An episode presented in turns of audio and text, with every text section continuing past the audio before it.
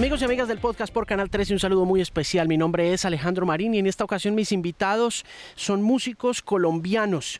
Ellos son promesas del pop latinoamericano, pero yo creo que se están cumpliendo esas promesas ya de manera muy contundente. Ellos arrancaron su carrera en 2011 por amor a la música, se metieron en ella de formas muy interesantes a través de las actividades extracurriculares en el colegio y pronto se fueron dando cuenta que ese iba a ser su destino. Pronto llegó el éxito internacional y desde entonces esta agrupación no ha parado ni un solo momento de sorprender con letras, con melodías y con colaboraciones que los llevan en esta ocasión a presentar Idiota, una nueva canción con una artista también muy prometedora llamada Dana Paola. Ellos son Morat han eh, estado nominados al premio Grammy Latino como mejor artista revelación, como mejor álbum de pop por su disco Balas Perdidas. Cuentan con eh, una serie de discos multiplatino en España, en México, en Colombia, en Perú, en Ecuador, en Venezuela, en Chile, en México. Se han presentado en múltiples ocasiones en el famoso y legendario Auditorio Nacional de la Ciudad de México y en el Palacio de los Deportes también. Y durante sus giras han llegado a dar hasta 40 conciertos por todo el país, una serie de conciertos que esperamos que se repitan en este año 2022 que se avecina. Para contar esa historia, para contar todo lo que les ha sucedido y para que nos demos cuenta un poco de que en el pop las cosas son mucho más difíciles de lo que parece. Aquí están ellos, mis invitados muy especiales a esta edición del podcast por Canal 13. Ellos son Morat.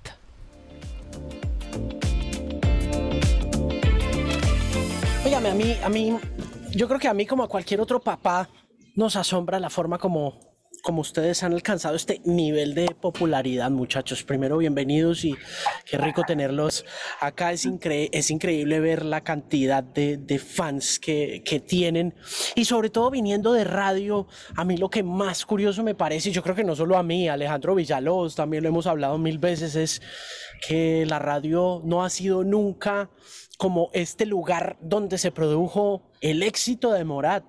Es una cosa muy rara, ¿no? Sí, bueno, primero que todo, gracias por tenernos acá, qué chimba y qué emoción poder conversar un rato, pero sí, yo creo que, yo, yo creo que, a ver, yo diría que la radio en España tuvo de pronto un poco más que ver, definitivamente, porque creo que también eso es uno de los temas, ¿no? Que nosotros, yo creo que todo empezó como a ir más rápido una vez empezamos a trabajar en España, pero yo también creo que nosotros fuimos más un fenómeno, digamos que del, del, Internet, de una u otra manera, muy ayudados por el Internet, sin duda. Es como que yo recuerdo que cuando nosotros estábamos acá y empezamos a hacer música, como que las primeras veces que la gente nos comentaba que estaban oyendo nuestras canciones era porque se pasaban los audios por WhatsApp. Entonces, digamos que como que era, un, era una vía paralela, ¿no? A, a, lo que estaba pasando en la, en la radio en ese momento acá en, Colombia. De hecho, cuando nosotros empezamos a grabar y toda la vaina, como que para nosotros era absolutamente absurdo pensar en sonar en la radio en el estado en el que estaba en ese momento, digamos que con los géneros que sonaban en su momento en la radio. Sí, yo pienso que sumándole a eso lo que dice Simón, yo creo que algo muy bonito de lo que empezó a pasar, sobre todo en Bogotá, fue el voz a voz, porque, porque creo que sí fue una cosa también un poco genuina de, pues, que éramos una banda de colegio, ¿no? que eso es una cosa que, que pues en ese momento todavía pasaba, yo no sé si eso siga pasando, ojalá sí, pero éramos una banda de un colegio y, y, simplemente pues era que le gustaban a nuestros amigos y los amigos se la mostraban a los otros amigos y así empezó a crecer un poco la cosa y, y ya después pues se escaló de otra manera. pero, pero sí, eh, creo que tiene razón y creo que nunca lo había pensado, que la, la radio de alguna manera en Colombia sí jugó un papel muy distinto. Sí, ¿qué, qué los influenció y qué los inspiró para arrancar a hacer la música que estaban haciendo, entendiendo, como lo dices, que, que, lo que estaba pasando en radio en aquel momento, lo que estaba de moda, no era precisamente lo que ustedes empezaron a hacer y con lo que se han hecho tan importantes? No, yo pienso que en, en cuanto a la composición misma, yo creo que nosotros siempre crecimos viendo bandas, ¿no? Y, y, todos tocamos de música ligera en el colegio y, y su Child of Mine y todos los clásicos de las guitarras, todos los tocamos y, y, también escuchábamos mucho, por ejemplo, Fito y Fitipaldis y todo eso, y simplemente era lo que nos, nos llegaba, ¿no? Y lo que nos gustaba hacer y, y sabíamos, teníamos muy claro desde el principio que queríamos componer en español. Eso para nosotros era una cosa muy importante porque creo que cuando uno está aprendiendo a componer, muchos piensan que porque el inglés es un idioma, probablemente, y en eso estoy de acuerdo, menos cursi, uno debería componer en inglés. Sí, de acuerdo. Yo creo que también ahí afecta mucho que nosotros en el colegio tocábamos, en, en, nuestro colegio tenía un musical y este musical tenía una banda en vivo y nosotros éramos la banda en vivo del musical, pero nosotros tres estábamos siempre ahí, entonces, y Alejandro, nuestro ex baterista, también estuvo ahí muchos años. Entonces, para el momento en el que nosotros, digamos que montamos la banda, llevábamos ya varios años tocando juntos, casi todos, o sea, no sé todos los días, pero tres, cuatro veces por semana. Entonces, yo creo que eso también como que estaba construido en la amistad y en el que ya nos, que ya nos conocíamos musicalmente y que durante, digamos que esas épocas antes de montar la banda en el colegio, pues fue una época como muy de compartirse lo que no estaba oyendo, ¿no? Entonces yo estoy oyendo tal manera, estoy oyendo tal, entonces como que ese ejercicio muy de amigos, yo siento que al final desencadena un poquito en la forma en la que terminamos empezando a tocar. Hmm. ¿Ustedes qué musical estaban haciendo en el colegio cuando arrancaron?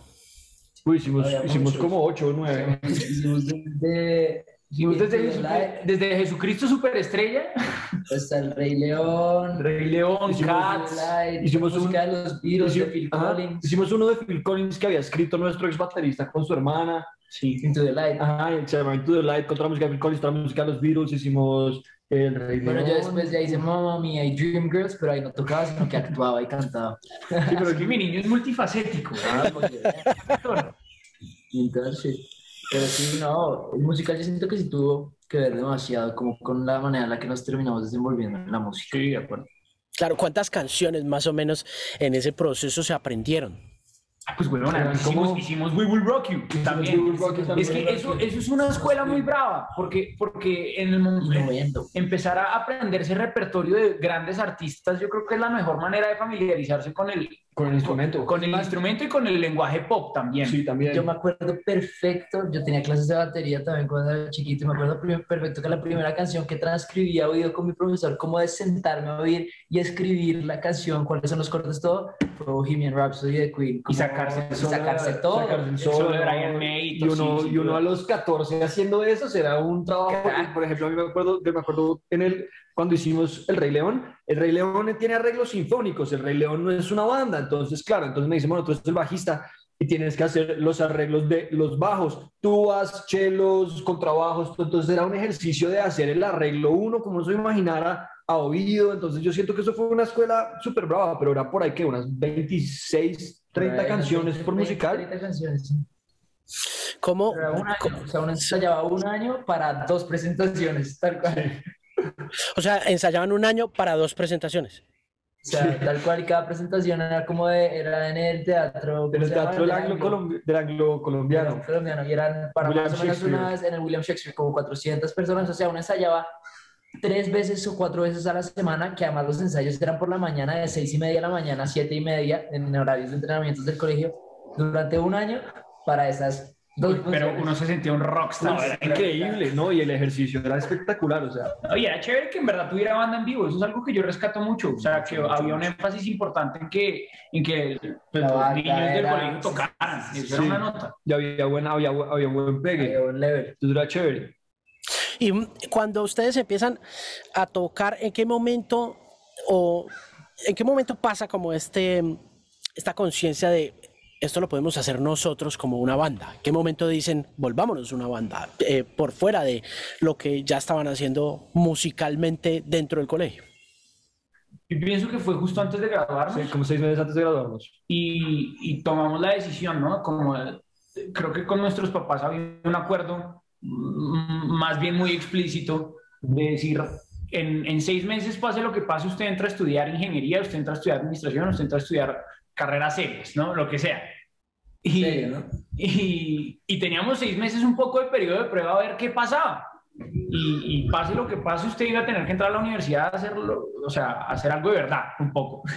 Y, y en ese momento, pues nos pusimos las pilas y dijimos, oiga, no, tenemos que eh, meterle la ficha, componer más de lo que veníamos componiendo, porque creo que desde el principio sí componíamos canciones, pues incluso desde antes de, de formalizarlo, pues. Eh, pero entonces en esos seis meses de recién graduados nos, le metimos la ficha, empezamos a hacer canciones, em, empezamos a estudiar música en, en, una, en, una, academia también en Bogotá eh, paralelamente hmm. y, y, hacíamos muchos shows también en bares y cosas y, y bueno, empezamos a conocer gente y, y, poco a poco... Después, después, después. Sí, Sí, poco a poco pues ya, ya la cosa se empezó a gestar. Finalmente grabamos ya mi nuevo vicio con Mauricio Rengifo. Eh, como ya habíamos grabado canciones antes, pero, eso, creo que fue, como un año, eso fue como un año después. Nosotros empezamos a finales del 2011, o sea que este año cumplimos 10 años, que es un video. Eh, el 2012 fue como de terminar el colegio, arrancar la universidad, fue como un año ahí como de medio irnos organizando. Y empezando el 2013 conocemos a Pedro, nuestro manager, que nos presenta a Mauricio Rengifo y arrancamos a trabajar. Y todo el 2013 básicamente somos nosotros como pagando, pagando mi nuevo vicio, que era una canción que costaba, que costaba como que no sé, no importa. Creo que no importa el número, pero era, una cantidad de plata que no teníamos. Más de lo que teníamos. Nadie tenía eso y entonces éramos nosotros inventándonos fiestas, inventándonos conciertos para los papás de nuestros amigos, para ver si lográbamos sacar esa vaina. Sí, un video. Queríamos tocar en Balsámico, pero en ese momento el que tocaba en Balsámico era Medrano. Entonces, obviamente no podíamos. No nos dejaban. además éramos menores de edad. Exacto, entonces y cuando, ¿cuántos toques hacen ustedes en ese proceso de encontrar la plata para poder pagar mi nuevo viso? ¿Cuántos bazares y cuántas empanadas venden? ¿Como un mes por ahí? Sí, yo creo que... Por ahí uno al mes, o sea, fueron como... La TEA la hicimos como seis, siete veces por ahí sí. Y luego hicimos un par de veces la hamburguesería, que era una chimba porque la gente tocaba, un restaurante tocaba ahí. Hicimos, conciertos en muchos sitios. Muchos sitios. y ya una vez salió la, una vez salió la canción con Paulina Rubio, ya como que emigramos a la escena de los proms. Y, compartimos ahí camerino con los Tupamaros. Tupamaros, ¿cómo se llamaba el otro? La, era que tiene nombre del número, la, la 33. La 33. La 33 también. ¿En, qué, ¿En qué momento se juntan con la 33 sí, los Tupamaros? O sea, ustedes estaban haciendo todo tipo de, de escenas, ¿no? O sea, nosotros, o sea, nosotros sacamos la canción con Paulina Rubio en el 2015. Sí, pero en, en, el 2015 y en el 2014 nosotros ya hemos... Ya en Bogotá estaba pasando algo. estaba pasando algo. Como que este momento nos invitaban a tocar, pues nos, nos llevaban a tocar a proms, eh, y en los proms, pues era Morad que tocaba la música que no se baila, y luego la orquesta que tocaba la música que sí se baila. Entonces, pues el camerino que era, por ejemplo, me acuerdo en algún prom que el camerino eran unos, unos baños. Entonces éramos nosotros embutidos con los tupamaros en un baño. Sí. Era bien particular. En verdad, muy firme la gente, porque, o sea, en 11 uno aguantar es una cosa que no es merengue, salsa, reggaetón, tropi, pop y vallenato, complicado. Sí, sí, se lo aguantaron y era chévere. y bailaba y la, la gozaban. Sí. ¿Por qué creen que pasó eso? Me imagino que eh, hay algo en las canciones, ¿no? Han, podido dar con la razón por la cual son tan exitosos desde el principio, independientemente de que hubiera o no hubiera plata, manager, no hubiera manager. diez años después no se sientan por la noche y dicen, tenemos la clave del éxito, sabemos que, cómo hacerlo, ¿no? Yo, yo no sé si diría como clave del éxito, tal vez como creo que se nos dio una bonita coincidencia con que la gente quería ver lo que nosotros queríamos escribir, ¿sabes? Pero, pero no estoy seguro si es un tema como tan, tan, tan de fórmula, como que, como que siento yo que también en ese momento, un poco hablando con lo que veníamos de la radio, también como que el mercado estaba muy saturado de un tipo de música muy específico, ¿no? Y yo creo que, que, que también la sensación que, que a nosotros nos da, y hablo de pronto por los cuatro, es como que también nosotros siempre hemos estado levantando la mano cuando la gente dice como, uff, ok, ya, suficiente reggaetón, una vaina que está a todas partes todo el tiempo, ¿qué más hay? Y voltean a mirar y ahí estamos nosotros. Pero, yo, yo, le voy a, complementar lo que hicimos, aunque yo estoy de acuerdo con él, pero con una cosa que yo creo que usted me corregirá porque usted sabe más de historia musical y sobre todo historia reciente musical. Eh, no, pero en fin, y es, y es lo siguiente, yo creo que en ese momento en el que sale mi nuevo vicio, nosotros tomamos una decisión consciente y que, creo que sumó. No creo que haya sido la principal razón, pero es una, una cosa que sumó. Y es que veníamos de una ola en ese momento donde el pop estaba muy impregnado del folk. O sea, en ese momento estaba funcionando The Lumineers, estaba, eh, qué sé yo,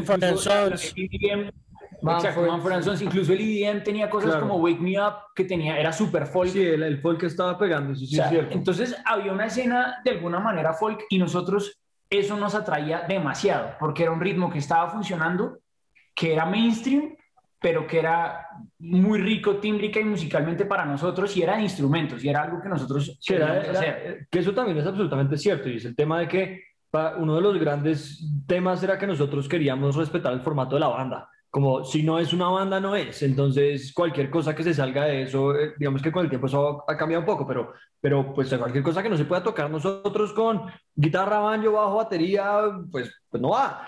Y en ese sentido yo creo que pues, fue, fue muy clara nuestra apuesta también de, de, de meterle un banjo y una mandolina a, a, mi nuevo vicio y un banjo a cómo te atreves y, y, hacer que sonara un poco en ese estilo porque, porque nos queríamos conscientemente subir en esa ola. ¿Por qué, por qué, por qué usaron el banjo y la mandolina? ¿Y, ¿Y, qué tan difícil fue implementarla en mi nuevo vicio en lo que pasó después?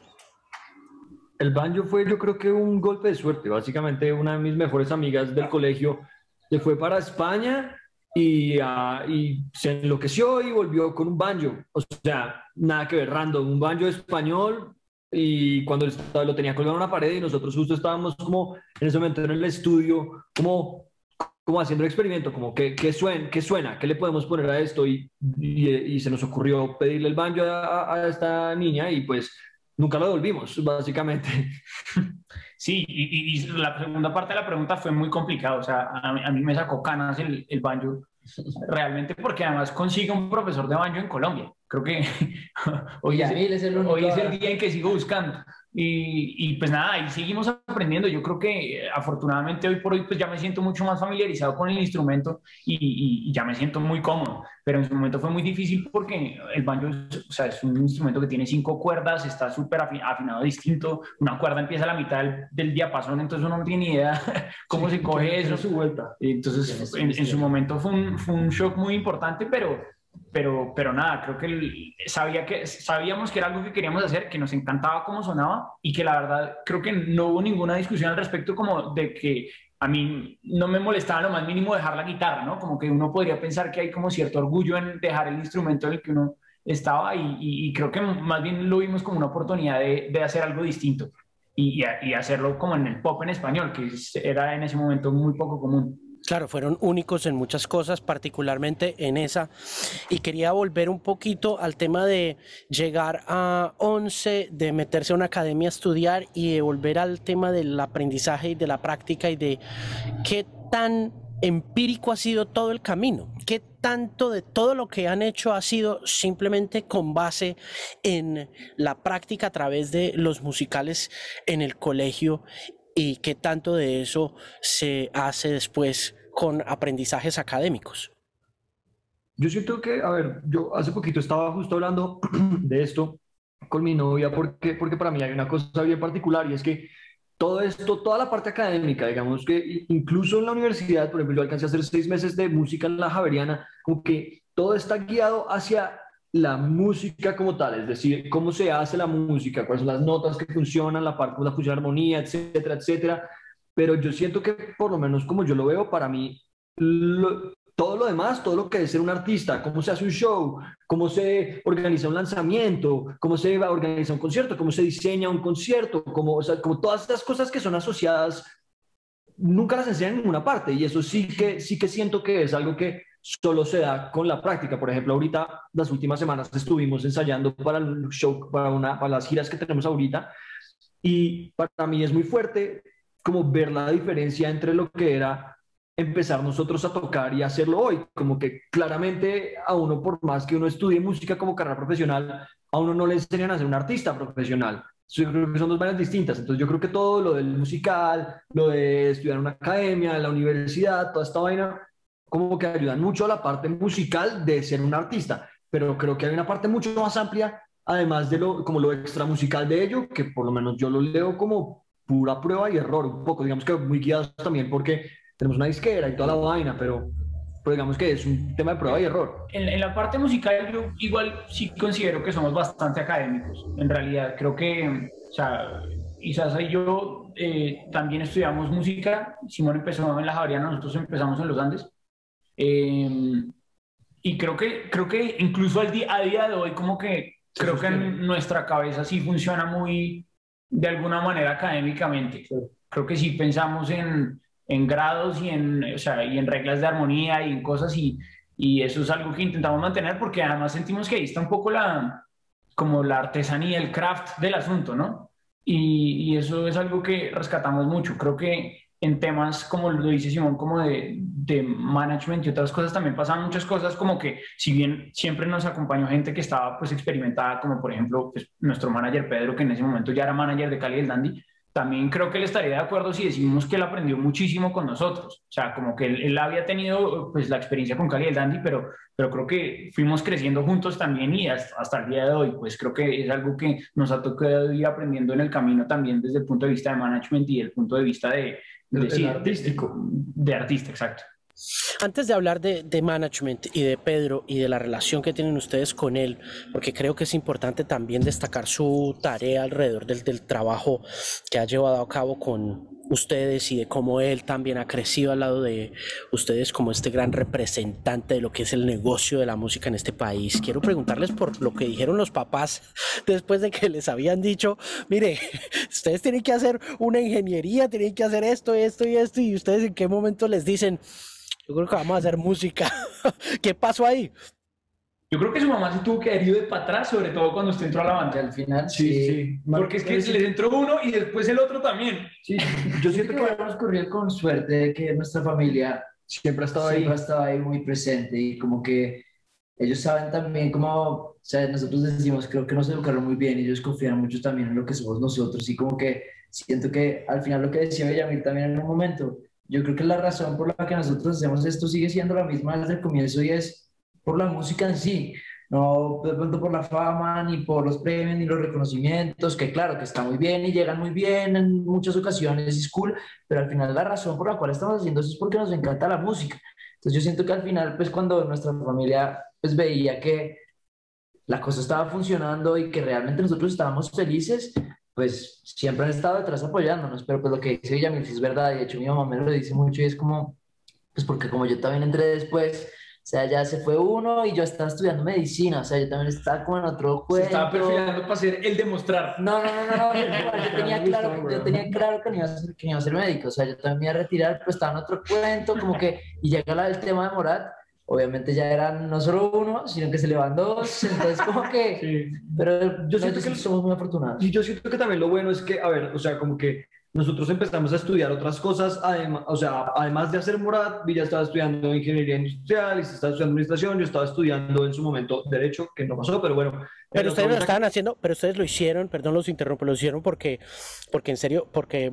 sí, porque nos gustaba. Y, y, porque los papás como que...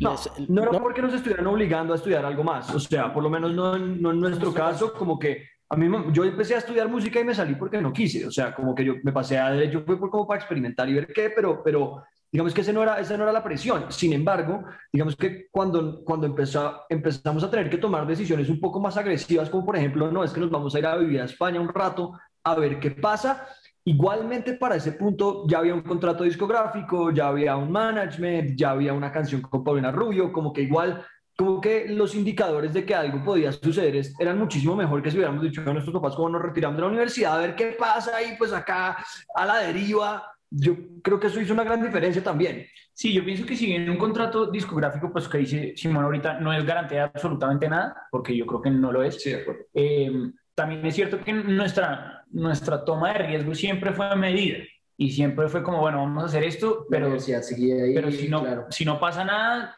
ahí vamos viendo qué hacemos y como que íbamos actualizando nuestra posición como banda paso a paso. Y eso también yo creo que se lo hacía mucho más fácil a, los papás.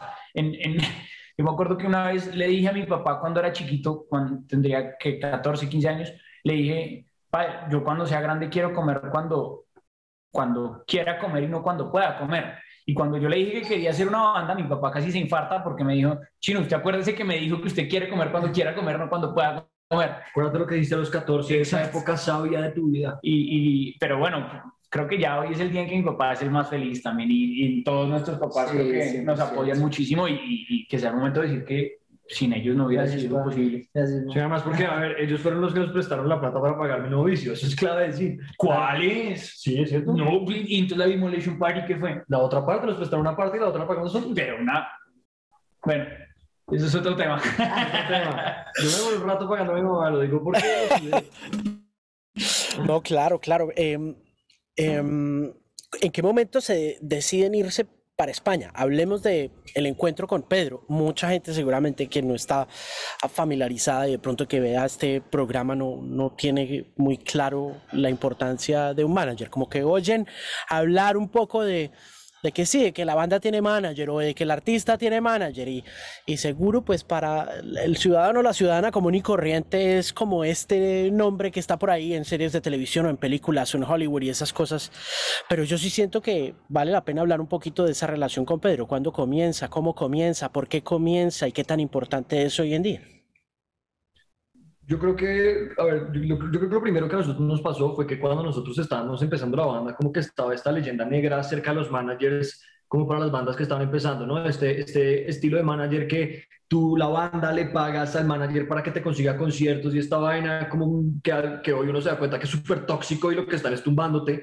Eh, como que eso era, esa, era lo que nosotros nos decía todo el mundo, como, como, como cuidado con esta gente, nuestro ex baterista había tenido una banda con la que le había justo pasado eso, y, y, como que estaba medio, medio quieto ahí, pero igualmente para nosotros era muy obvio que se necesitaba, se necesitaba tener a alguien pues que estuviera como cubriendo esa parte, ¿no? Como que si no, no tenía ningún sentido.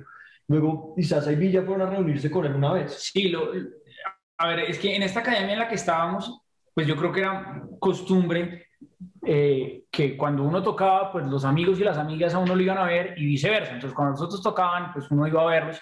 Y, y en ese momento, la exnovia de Pedro estudiaba con nosotros. Mm. Y, y, entonces en un momento nos dijo, oye, ¿por qué no se reúnen con, con, con mi novio? Pues a lo mejor eh, de algo, algo sale de ahí. Entonces fuimos a verlo, nos fuimos a tomar algo con, con Pedro y el tipo nos dice, vea, señores, yo creo que mm, ustedes no van a sonar en radio. Eh, si hubieran nacido en Argentina en los 70, de pronto hubiera pasado algo. Ustedes no son malos, pero no, no va a funcionar nada. Entonces, ah, bueno, todo bien, gracias. Entonces, y entonces el tipo le preguntamos, bueno, ¿y qué hacemos? Y nos dijo, no, pues llamen a un amigo o algo, pues para que sea su manager, porque pues por ahora no. Entonces, bueno, y entonces decía lo de la tocada de los amigos y las amigas porque acá viene al caso, y es que justamente nosotros teníamos un show y eh, fue la novia de Pedro, y yo no sé si es que estaban peleando, que creo que sí. Creo que, creo que era una solución, creo que era un acuerdo de reconciliación. Era una reconciliación, entonces llevaron a Pedro para quedar bien con la, con la novia. Y entonces se terminó el concierto y al día siguiente nos llamó y nos dijo, oiga, quiero trabajar con ustedes. Básicamente. Nos, nos dijo cómo tocaron 15 canciones, 14 increíbles, una, una horrible y adivinen cuál me habían mostrado. Una vaina así como medio, bueno, el punto fue que... Muy Pedro. Muy Pedro. el, punto fue que, el punto fue que como que arrancamos y lo que fue una chimba, que fue como lo que a nosotros de tranquilidad, fue que el tipo nos dijo como, vea, acá esto vamos por porcentaje, si, si ganamos, ganamos todos, si, si no, pues no. que yo siento que automáticamente como que a uno, le, a uno le dice que pues es doliente del proyecto, ¿no? Y que no es como alguien que está ahí como, no, pues me tienen que pagar esta plata para que X, Y, Z y como Pedro era manager de Cali el Dandy, pasaron dos cosas. Uno nos presentó a Dandy, que es Mauricio, Mauricio Rengifo, que es nuestro productor hasta hoy, eh, con Andrés Torres ahora. Eh, y también pues que tenían un contrato discográfico ya en Universal en España. Entonces, digamos que el contacto ya estaba ahí, entonces lo que nosotros necesitábamos era una canción, que ahí es donde entra mi nuevo vicio y este año en el que nos toca sentarnos a tratar de pagar esta canción y a grabarla y componerla, experimentar a ver qué era. Eh, y una vez está mi nuevo vicio, es que nos ofrece el contrato discográfico y ya con el contrato discográfico lo que propone la disquera es pues vénganse a España a trabajar un rato a ver qué pasa. Y hacemos acá el ejercicio como in-house disquera en España, trabajar en España y tratamos de que funcione primero acá. Y ahí fue cuando nos fuimos para allá, nos fuimos, nos íbamos un mes creo y al final se extendieron como hasta siete, ocho meses, no ven así. ¿Cómo les fue? ¿Cómo fue la experiencia viviendo en España? ¿Era la primera vez que vivían en otro país? Sí, Sí, por lo menos yo sí. Sí, 100%. Y solos también. No, fue muy chévere. Yo creo que ahí hicimos una escuela muy importante que, que, yo creo que probablemente mucha gente piensa que nos la saltamos, ¿no? Porque la primera canción fue con Paulina, entonces que ahí ya pasó todo. Pero, pero muy por el contrario, nosotros teníamos primero un, una, digamos que una meta personal muy importante de, de, de desligarnos de Paulina fuera como fuera, ¿no? Porque no podíamos seguir siendo eternamente la banda que tiene una canción con Paulina por más agradecidos que estemos con ella, creo que teníamos una ambición personal pues muy grande también y es ah, de forjar el nombre de Morat solo. Y, y, entonces en ese momento, pues ahí nos tocó hacer como, yo creo que la, la, escuela realmente importante con cómo te atreves, sobre todo que funcionó muy bien ese año en España, de, de, girar en España con, de la mano de cadenas de radio haciendo showcases y cosas pequeñas. Y, Shows de 30 personas. Y nos íbamos para donde fuera. Ese año fue, sí. fue bien pesado en términos de, de, de giras chiquitas, sí. pero... Además porque yo siento que ese año éramos nosotros viviendo en España con mesada de universitario. Entonces también era todo el mundo, pues no quebrado, pero definitivamente sí, como, como todo súper limitado. Yo siento que eso fue como fue un momento bien particular, porque estamos viendo en Madrid y nos estaban poniendo un apartamento en Madrid y era brutal, pero pues al mismo tiempo era un trabajo súper extraño, no sé, y como que, como, y, y, hasta que llegó como te atreves, que se hizo obvio que se estaba, que estaba pasando algo, fue una cosa bien particular, me acuerdo de tocar en Santiago de Compostela frente a Sí, menos, sí. Ocho personas, 15 personas, o sea, así. Entonces uno diciendo, como estoy acá al otro lado del Atlántico, en Santiago de Compostela, ¿qué, qué carajos es esto? Y hay ocho personas. Pero las ocho aplaudieron, que era lo importante. Sí, eso fue lo bueno. Sí, no, fue, fue, muy chévere porque yo creo que en ese momento fue donde cogimos como cancha, cancha. En, en, en, la tarima y en cosas y en ese momento obviamente viajábamos solos, no había, no había equipo, ni crew, ni nada. Viajábamos con Pedro, ¿sí? Sí, sí, sí con, Pedro, con, Pedro, y pues obviamente teníamos un ingeniero de sonido, pero poco más. Y, y, y eso pues yo creo que sí nos aportó muchísimo a los cuatro. ¿En qué momento empieza a crecer la cosa?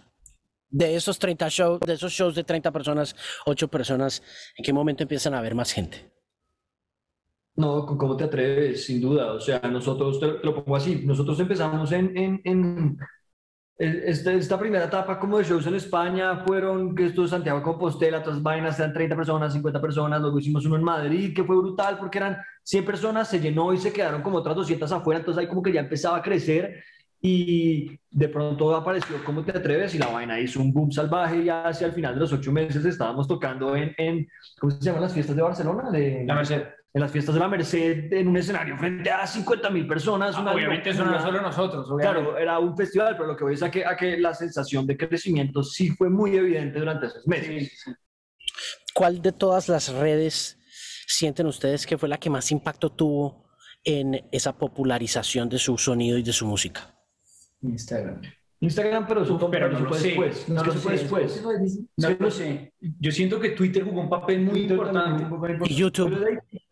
Es que, es que, es que yo siento, YouTube también, sí. Sí, YouTube como difusión, más que como una red que uno use, pero yo creo que también, ¿sabes lo que pasa? Que es que nosotros nunca, nunca hemos sido muy dados a las redes sociales, por un lado, pero, pero realmente en los números en las redes sociales de Morat, realmente en ese punto no eran nada verdaderamente interesante, como que ¿sabes? Como que para cuando llegó Martín, que eso ya estamos hablando de 2017, sí, sí, sí.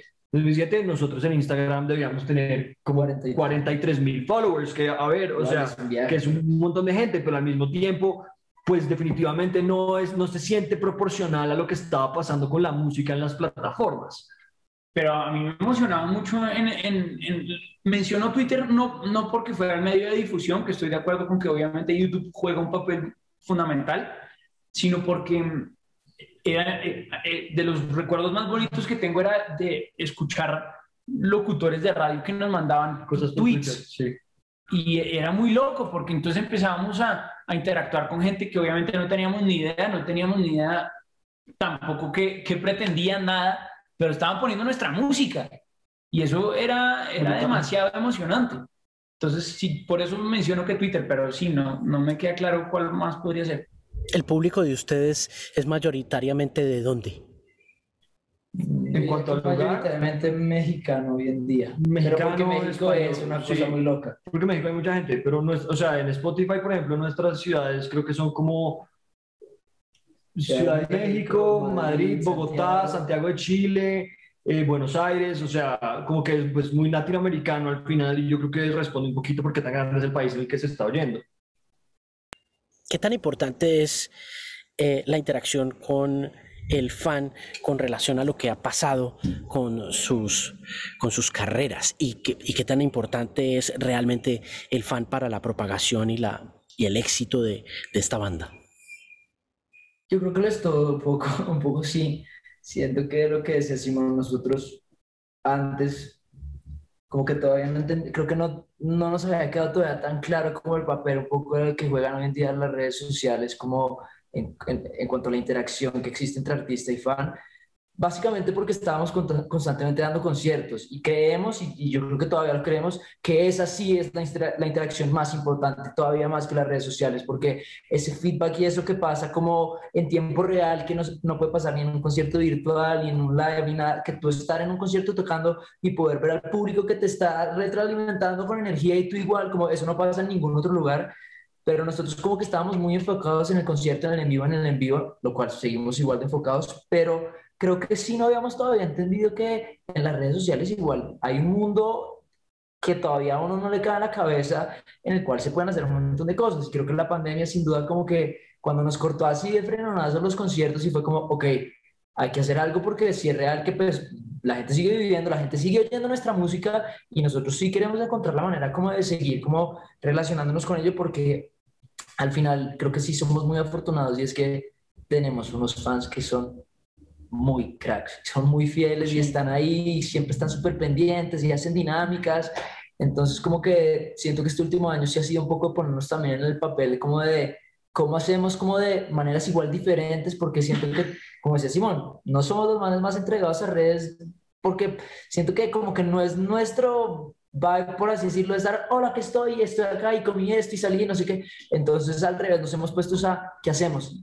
Entonces, mandémosles la letra de la canción a la gente que nos ha salido, que graben videos y que ellos hagan el video de la canción. Hagamos una dinámica para que la gente vote y escoge la siguiente canción que sale. Como yo siento que se ha sido un proceso de pensar maneras distintas de interacción que siento que nuestros fans sí las han recibido como mucho más personales de pronto simplemente estar todo el día ahí pegado al celular. Sí, es como darse cuenta de que el formato youtuber, que yo siento que es el estándar que al que todo el mundo recurre en su cabeza, es muy no es necesariamente el único que hay. Yo creo que justo romper esa ilusión es parte también de darse cuenta de lo importante que son las redes, en especial porque además con la pandemia son ahora más importantes. Como que no solamente qué importantes eran antes y mira que no nos habíamos dado cuenta, sino wow, ok, Además, hoy son incluso más importantes, o sea, redes como TikTok, por ejemplo, que es, que, que sabes, como que mojarse ahí es distinto y es también aprender a, un poco a, a, a entender cómo seguir vigente en las plataformas. Sí, sabe, yo, una última cosa yo que le quería decir a Alejandro es que siento que a veces se puede trivializar la relación con los fans, pero yo creo que hay una cosa que es muy importante y que no es, no es tan, no, sé cómo, no sé cuál es el adjetivo que estoy buscando, pero se lo voy a explicar y es, el fan y uno tienen una relación muy importante porque al fan le gusta algo que a uno le gusta, es un gusto en común, porque uno, yo creo que nosotros somos unos convencidos de que lo que nosotros hacemos lo hacemos porque realmente nos gusta, la música que nosotros hacemos nos mueve. Y entonces cuando hay un fan, eso implica que a él le gusta lo que uno hizo. Y eso en realidad a mí me parece que tiene un valor muy importante del cual no se habla tanto. Y es el hecho de que hay un punto en común. Así en realidad surgen muchas amistades, ¿no? Como que uno, uno se, se, sienta al lado en el colegio con otra persona y al chino le gusta el fútbol, a la niña le gusta el fútbol, lo que sea. Y, así realmente se generan las amistades por gustos en común. Entonces es, es, muy importante esa relación con el fan porque, porque de alguna manera le gusta algo que uno también. Y eso es muy importante. ¿Cuántas canciones han escrito hasta el momento, en lo que llevan los 10 años que llevan trabajando juntos? Uf, una es, las canciones de Morat y otras canciones canciones. No, o sea, yo hablando de canciones en general, entre los cuatro. No sé cuántas canciones Son por lo menos. Pero por ahí. Yo creo que por ahí unas. Sí, sí, sí, sí. ¿Podría estar por 200? ¿Solo tú? Sí. O sea, o sea, participado en la Exacto, participado de, porque muchas son coautorías, ¿no? Entonces eso distorsiona el número importantísimamente. Em, yo diría que... Yo diría que por ahí unas... Entre los cuatro, por ahí unas 200 canciones. ¿Y esas 200 están todas publicadas o no? No, no, no, hay muchas, que no, muchas que no, muchas, muchas que no. De hecho, o sea, técnicamente Morat, el repertorio a hoy, si no estoy mal, son como... El 16 de julio 40, como 40 y tantas canciones. Mm. Es que, es que piense que, piense que para el cuarto disco, que ya lo grabamos pero no ha salido, solo habíamos escrita, escrito más de 30. O sea, entre los cuatro discos son por ahí unas 50 canciones más las colaboraciones que no están en los discos. Y más todas las de que escribimos que no salieron en el disco. Exacto. Son muchas canciones. Eso es mucha música. Sí, yo creo que, yo creo que superan las 200. Cuando escogen una colaboración hoy en día, eh, ¿qué ven en esa colaboración? O cuando los llaman y les piden colaborar con otro artista, ¿cómo dicen que sí y cómo dicen que no? Yo creo que hay algo muy importante y no solo en cuanto a las colaboraciones, sino que ahorita lo que hablamos en cuanto a la música en general, y es que hay, hay cuatro filtros, o sea, no es solo uno, y yo siento que nosotros ahí sí somos súper respetuosos, o sea, generalmente nos manejamos como una democracia, pero siempre existe el derecho a veto. Entonces está claro que si, alguno, que si alguno de los cuatro no se siente cómodo con eso, pues nadie va a presionar a que hagamos algo que, con, el que, con lo que alguno de los cuatro no se sienta cómodo. Pero yo sí siento que nosotros, o sea, uno puede buscar, o sea, hay muchas cosas que uno analiza, pero la canción sin duda sería lo primero. Yo creo que a nosotros nos gusta pensar que, uno, que los instrumentos quepan, que tenga sentido que Morat como banda que toca instrumentos se monte en esa propuesta y dos, como que realmente tenga sentido y se esté, y se esté como gestando una propuesta diferente entre todo. Y era, de hecho, lo hablábamos hace poco acá entre nosotros y era como, yo siento que el hecho de que nosotros muchas veces colaboramos de pronto a veces con gente, dice, pues, porque nos preguntaban por qué creen que a veces le dan como un sonido fresco de pronto cuando la gente colabora con ustedes y hablamos de los instrumentos, porque siento que hoy en día en las producciones la presencia de los instrumentos es mucho menor a la que era antes. Entonces, el momento en el que alguien llega y vuelve a traer como esos instrumentos y a nosotros también nos pone una onda que de pronto nosotros no estábamos trabajando, como que se llega algo muy chévere. Yo siento que como musicalmente el ejercicio de las colaboraciones es muy interesante cuando uno realmente coge uno y dos y suma y esa, y esa como que ese producto si es como un hijo de esas dos propuestas, sino es algo como simplemente porque, o no sé, o por los likes, o por los números, o por lo que sea, como que yo siento que tiene mucho que ver con la canción.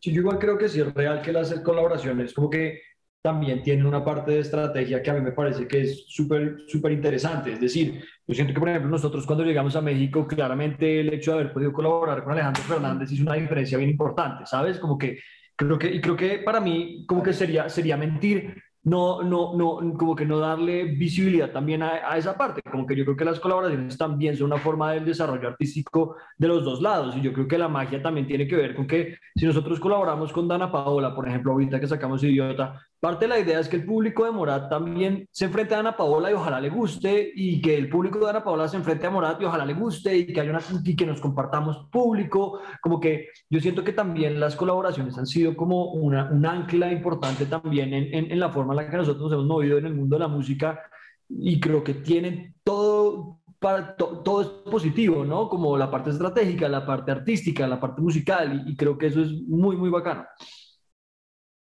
Eh, antes de ir cerrando, quería preguntarles un par de cosas. La primera es, quería conocer cómo se sintieron cuando cayó la pandemia. Ya lo hablaron muy por encimita, pero sí quería saber puntualmente qué sintieron habiendo estado tan activos durante tanto tiempo, ocho, nueve años, y conectando de manera tan especial estos dos mundos tan difíciles de conectar, porque es que una de las cosas que más me asombra del trabajo que han hecho es que sus grabaciones son impecables y su reputación en vivo es impecable también y eso pasa muy poco con, no pasa muy poco, pero sí pasa, pasa con muy poca frecuencia hoy en día. Creo que es muy difícil encontrar artistas integrales, ¿no? Y, y encontrar artistas disciplinados, que estén dedicados a ejecutar muy bien las dos cosas en este mundo en el que, como lo decían hace un ratico, pues este, lo digital puede llegar a ser un espejismo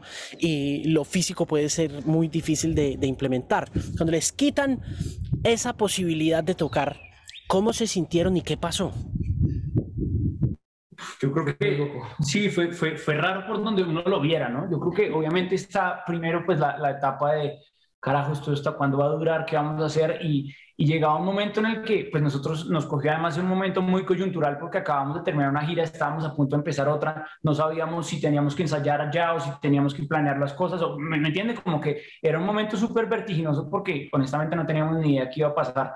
Eh, entonces, por un lado, pues nos quitaron lo que más nos gusta hacer, que es girar, pero por otro teníamos tiempo libre que hacían cuatro años no teníamos probablemente el mismo tiempo libre. Entonces era, eh, era como una, una manada de sentimientos encontrados absolutamente increíbles. Em, afortunadamente creo que logramos organizarnos de manera tal que, que pudiéramos seguir con, con ensayos y cosas y, y, como tener las cosas listas para que justo ahora por fin tengamos una, una nueva gira que promete muchísimo, que nos tiene muy emocionados, que ojalá se venga con absolutamente todo. Em, pero sí, yo creo que fue un tiempo de incertidumbre muy, muy, muy, muy complicado para nosotros, la verdad. Yo siento que a mí me sorprende mucho porque siento que si bien es cierto como lo difícil que fue, porque básicamente después de cuatro años de estar, nunca haber estado más de tres semanas en el mismo lugar, de pronto frenar por completo, caer en la casa otra vez de nuestra familia, que yo siento que es una cosa que también fue, fue particular, como volver a tener esa, esa, esa cercanía que hacía un rato no teníamos, el tiempo libre, yo siento que todos como que también pudimos empezar a explorar otras cosas diferentes, como que yo por ejemplo aproveché para terminar la universidad, como que realmente, realmente creo que, creo que fue, tuvo tanto de ancho como de largo, creo que fue muy complicado también por el, por el hecho de que, digamos que nosotros como artistas detrás nuestro en los en vivos hay un montón de gente trabajando, ¿no? Entonces también de pronto resulta que hay toda una industria que se está quedando sin trabajo y que además todos tenemos clarísimo que los conciertos son lo último que van a volver porque nosotros, si uno es franco, nosotros somos un lujo, nadie va a un concierto porque necesita ir a un concierto, va porque quiere. Entonces, digamos que eh, eh, todo esto como que se volvió muy, muy, era, fue muy fuerte, pero al mismo tiempo al mismo tiempo siento que sí se hizo, se volvió muy proactivo, ¿no? Entonces, entonces, ¿qué hacemos para conectar con la gente en redes? ¿Qué hacemos para sacar una canción que tenga sentido en este momento en que todo el mundo está encerrado? ¿Qué hacemos para poder hacer un video con Yatra, por ejemplo, que tenga una colaboración con él, pero pues no nos alcanzamos a ver y nos encerraron? Entonces, hagámoslo animado. Y yo siento que, que también fue interesante verlo desde el lado de la industria de los conciertos. En España, por ejemplo, se organizaron los conciertos y de hecho nosotros el verano pasado tuvimos conciertos en España. Fueron tres, capacidad ultra reducida, con todas las vainas de bioseguridad, con todo. Al final hicieron estudios y no hubo ningún contagio durante todos los conciertos que hicieron ahí, pero pues lo interesante es ver que la gente se organizó y lo hizo. Entonces yo creo que, creo que eso a, mayor y menor escala se dio igual, ¿no? Como que, como que fue un momento para tener que moverse y empezar a trabajar a ver qué nos inventábamos. Y yo creo también que fue muy interesante ya como desde Morat, como desde ya puertas para adentro, que la banda como que nosotros en efecto pues llevábamos mucho tiempo tocando, tocando, tocando, tocaba escribir en giras y tocaba producir en giras y nunca había tiempo como para tomarse el tiempo de parar y como hacer realmente algo como con un poco más de calma. Y siento que fue realmente el primer momento en el que como que ya no había conciertos que dar, pero sí había muchas ideas que dar y videos que ejecutar y canciones que componer y producciones que hacer, como que fue el primer momento en el que realmente nos sentamos los cuatro y y dijimos como, bueno, somos, no solo somos cuatro instrumentistas, sino que somos nosotros cuatro, Simón, Juan Pablo, Juan Pablo y Martín, y cada uno como que también le gustan otras cosas y tiene como ciertas skills que de pronto los otros no, ¿cómo las podemos poner en práctica dentro de la banda? Entonces, ¿cómo hacemos? Si es, hagamos entonces también el merch nosotros, y entonces dirijamos los videos nosotros, y hagamos la dirección de arte nosotros, como que siento que también fue un momento para darse cuenta realmente el espacio creativo tan amplio que es la banda, y como todos los espacios que da para que cada uno también como que pueda aportar y haga que esa mesa que es Morad, creo yo, como que sea lo más firme y lo más estable posible. Eh, sin dejar de descuidar lo que hablaba Papo del en vivo, que es por lo que venimos trabajando igual ya casi que un año para llegar con la gira con la que esperamos llegar ahorita en unos meses apenas arranque. Una última pregunta, que son dos en realidad, y es, ¿cuál ha sido el mejor momento en sus carreras juntos y cuál ha sido el peor? A mí me, a mí el concierto del Movistar Arena acá en Bogotá, yo creo que eso sí fue, yo creo que ha sido el mejor momento para mí. O sea, sin decir que los otros no han sido especiales, pero es que el hecho de uno estar tocando en ese lugar con la familia, con los amigos, con la gente que uno lo vio desde chiquito cuando uno tenía 12 años, o sea, esa gente que sí lo conocía a uno perfecto y decía, yo usted lo vi cuando tenía 11 años montado en esa batería que era 10 veces más grande que usted tocando ahí Queen y hoy verlos acá como esa conexión como con nuestra ciudad y yo siento que hemos sido súper enfáticos que nosotros somos los más orgullosos no solo de ser de Colombia, aunque sí, pero, pero de ser de Bogotá y ser rolos acá, entonces como haber tocado en el Movistar para mí fue como highlight épico. Yo estoy pensando, yo siento que ese está ahí arriba también.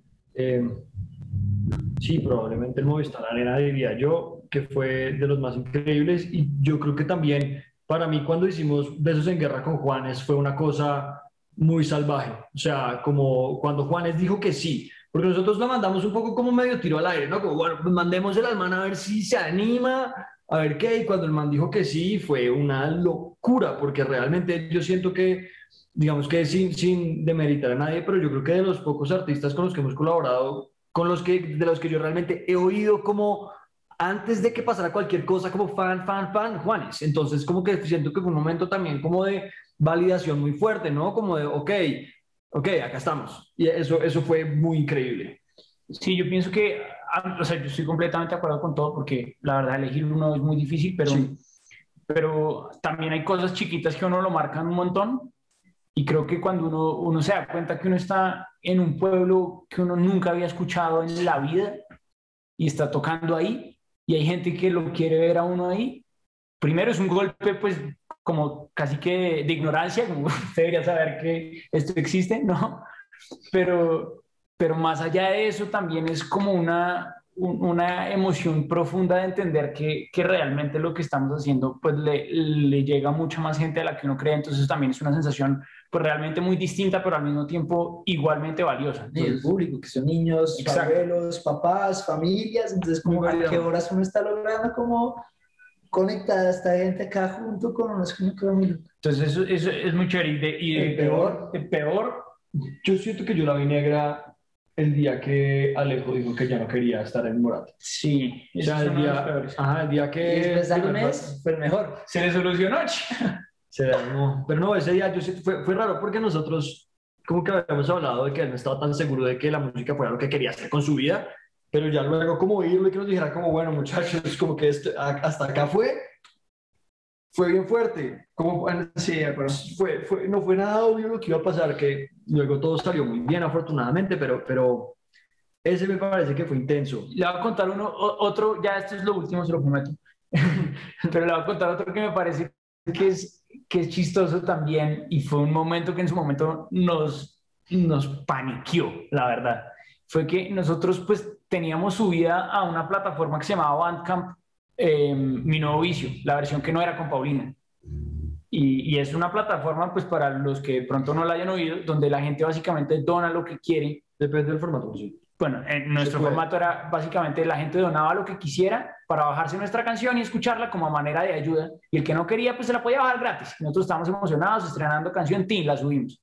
Y paralelamente se estaba, se estaba negociando pues la cosa de, de, de Paulina y, y, nosotros no nos dimos cuenta que podía haber contrato de por medio, nada que pudiera dañar el negocio, muy nada, novatos, muy novatos, muy ingenuos, la subimos y nos llamaron de la disquera y de todos lados y Pedro nos pegó un vaciado que como habíamos hecho semejante estupidez que ya se había caído el, el featuring con Paulina porque la canción ya estaba editada entonces que eso iba a ser un que básicamente Paulina podía hacer un cover y ya o sea, que, que, básicamente ya el contrato discográfico estaba en riesgo, que todo estaba en riesgo, que me echó que no íbamos para ningún lado.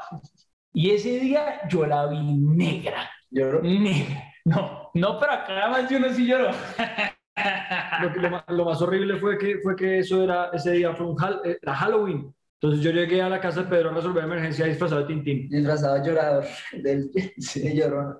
Sí, no, eso, ese, ese no, está bien o por qué? Ese día fue, fue, fue, complicado, pero, pero afortunadamente todo llegó a feliz término, pero bueno. Yo siento que, perdón, ahí que encuentro los momentos como que difíciles, me parece lindo rescatar que, salvo el de Alejo, ¿no? Y aunque también, también y aunque también es como, no, pues que los momentos difíciles han sido juntos. ¿Sí me entienden? Como que yo sí siento que somos como, o sea, muy afortunados de realmente como que la relación que se ha creado como entre los cuatro que nos conocemos. O sea, yo este man lo llevo viendo desde que tengo tres años, o sea, desde que tengo memoria, porque iba a mi casa, porque era amigo de Simón de cuando tenían cinco.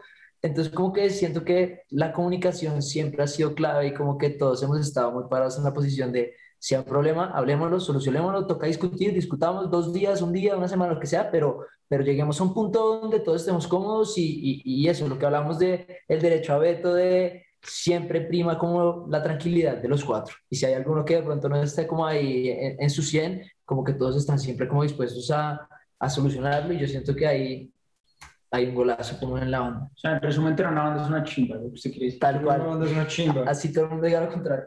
Nadie dice lo contrario, todo el mundo quiere tener bandas. Pero todo el mundo dice que es que no sé qué, pero no. Todo el mundo quiere ser solista. Ay, hombre, mire, me quedaría hablando con ustedes toda la tarde, pero espero que la próxima sea personal, sea en vivo, en directo, que podamos estar en un set, en un estudio, que me toquen una canción y que hablemos un, un, rato. Ya sé que hizo falta, pero es que el pobre anda lesionado. Saludos, saludos al hombre, que mucha suerte, muchos éxitos con la nueva canción, muy chévere está lo que han hecho con Dana Paola, con Santiago Cruz, con Juanes, con todos.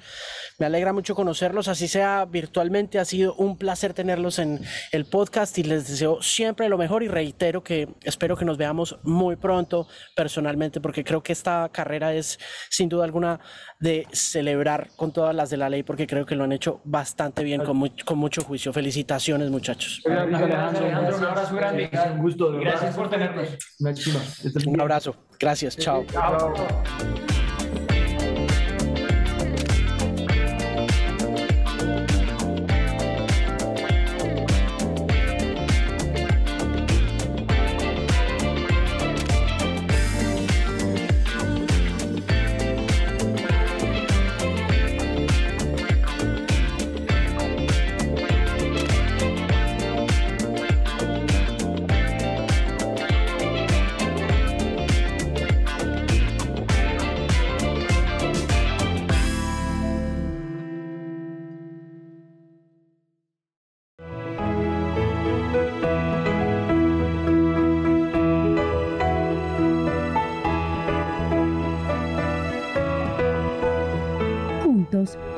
Más que 13.